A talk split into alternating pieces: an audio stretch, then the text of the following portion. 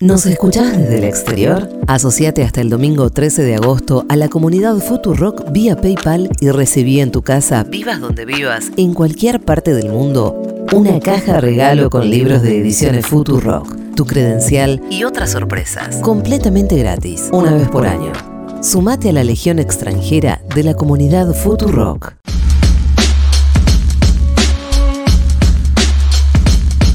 John Waters. ¿Qué hay para saber sobre John Waters que no sepamos? Quizás todo, porque hay mucha gente que no sepa quién es John Waters.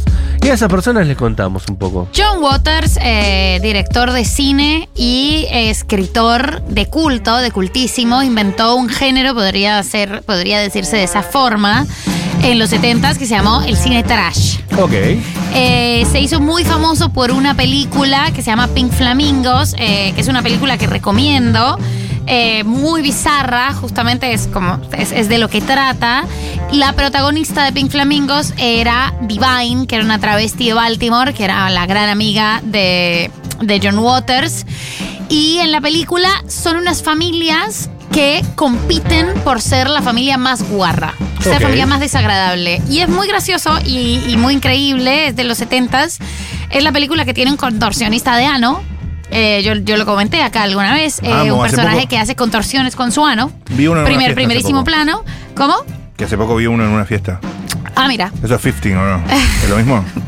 tipo No. que te meten el puño. No, no, Ah. este, No, solo, hacía, solo este solo bailaba. Este solo hacía contorsiones con el ano. Ah, pero nada, pero. el link después.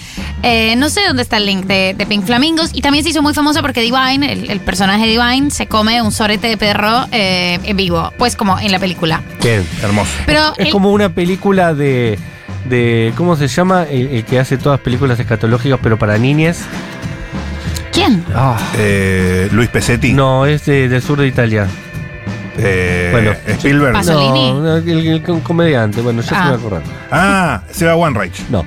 Ah, Eh, y eh, entre, entre todas sus obras, que son muchas y muy de culto, está además Hairspray, el musical. Amo Ah, no sabía que era de él. Sí, es de él. Yo no, de- no- nunca vi Hairspray. Eh, es tampoco. que no me gustan los Hijos de musicales. puta que son. Pero. Me da una bronca que Adam odien los Sandler musicales. es la persona. Adam Sandler que hace eso como. De cha- pedos. Chabacanería, pero apta para todo público. Claro. Claro, es- esto, esto, no es ATP Claro. y además hay una crítica, o sea, Dios, odio explicar las críticas sociales de, la- de las películas, pero bueno, esta es bastante explícita, como que es una burla eh, a, este, a este sistema de prestigio social, ¿no? Y a este Claro. sistema jerárquico social de la, la familia más cheta o la familia eh, mejor acomodada y en este caso se burlan haciendo a la familia más guarra, como y, y compiten con otra Claro. familia por ser los más desagradables. Y eso es muy gracioso y muy desagradable. John Waters además ha escrito varios libros, eh, tiene 80 años, estuvo acá presentando uno de esos libros con la Coca Sarli en su momento, es un tipo muy divertido, muy irónico, muy sarcástico, además eh, un eh, homosexual públicamente declarado, también desde los 70, ¿no? Como una, una figura muy influyente de la cultura. Y lo Tiene muchos libros entrevistó- editados por Caja Negra. Recientemente todos los libros que tiene son editados por Caja Negra. Y ahora acaba de salir uno, ay, se me acaba de ir el nombre, pero es bastante bueno. Es, la, es una novela que se llama Mentirosa, es su primera novela. Y lo entrevistó Fernando Pagano para Infobae. Mira, y mira. la entrevista tiene cosas muy interesantes. Entre esas, una que me gustó muchísimo.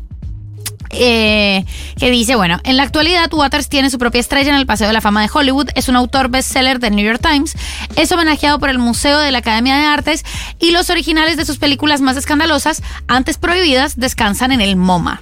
¿Qué pasó en el medio? ¿Cambió su obra, su público o el mundo en general?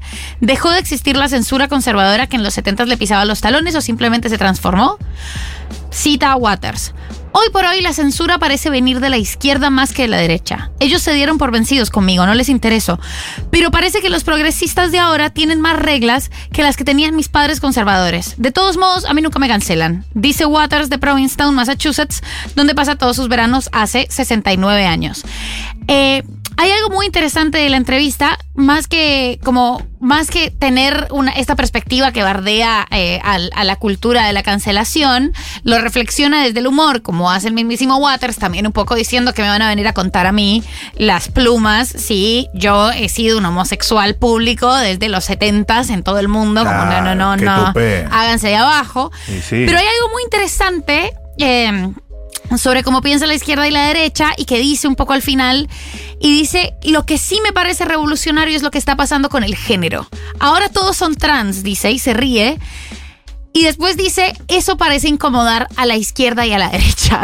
Y como hay algo ahí que, que a mí me pareció como muy notable de una entrevista súper lúcida, que es breve, recomiendo mucho que la lean y que es muy bonita desde, desde esa honestidad de un tipo que no se toma tan en serio, de un tipo que tiene cero solemnidad, de un tipo que también ha pasado por muchísima crítica, por hacer crítica, por recibirla y que considera que la revolución que logra incomodar a todas las partes es la revolución con el género, ¿no? Hay algo que pone incómodo a todo el mundo y es el tema trans. Y cuando yo empecé a leer dije, ah, no, esto va a bardear, como va a decir en un tono despectivo, ahora todos son trans. Y dice, no, ahora todos son trans y me encanta, digo, Claro. pero todo el mundo se pone incómodo. No envejeció mal, envejeció bien.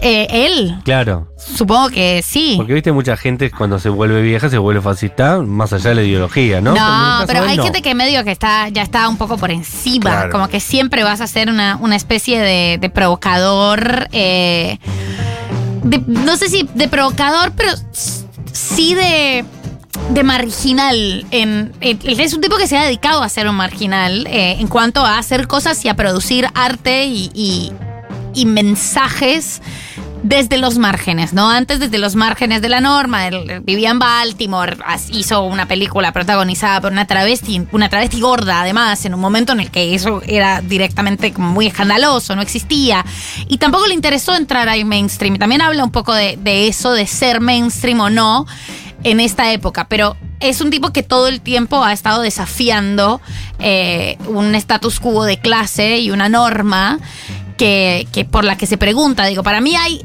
como no todas las personas que envejecen, envejecen hacia la derecha. Hay personas No que tienen, no, no todos. La mayoría, la mayoría, pero hay personas que logran reflexiones lúcidas e interesantes eh, después de, de los 50. Ju- Judith Butler, Judith Butler, bien, bien envejecida. Judith, Habría Butler, hacer un decaloco gente que envejeció bien. súper bien. Eh, pero también me gusta esto de decir, che, la progresía tiene un montón de normas súper conservadoras. ¿Y sí? Eh, y eso es interesante. Así que nada, recomiendo la entrevista de John Waters, recomiendo la novela Mentirosa, recomiendo que vean Pink Flamingos eh, y recomiendo que, que vean cualquier cosa que los divierta. Bien, eh, en un ratito, gracias por la pestaña abierta, voy a leer la nota y voy a leer el libro también que nos mandaron de Caja Negra, que siempre nos encanta cuando nos mandan cosas. En un ratito, los chicos de, de Walking Corner Band estarán con nosotros. Eh, vamos a hacer una pequeña tanda, así aprovechamos más el tiempo con ellos, que es espectacular lo que hacen, ya seguramente lo conocen, y si no, no sé, ¿dónde están? Viviendo.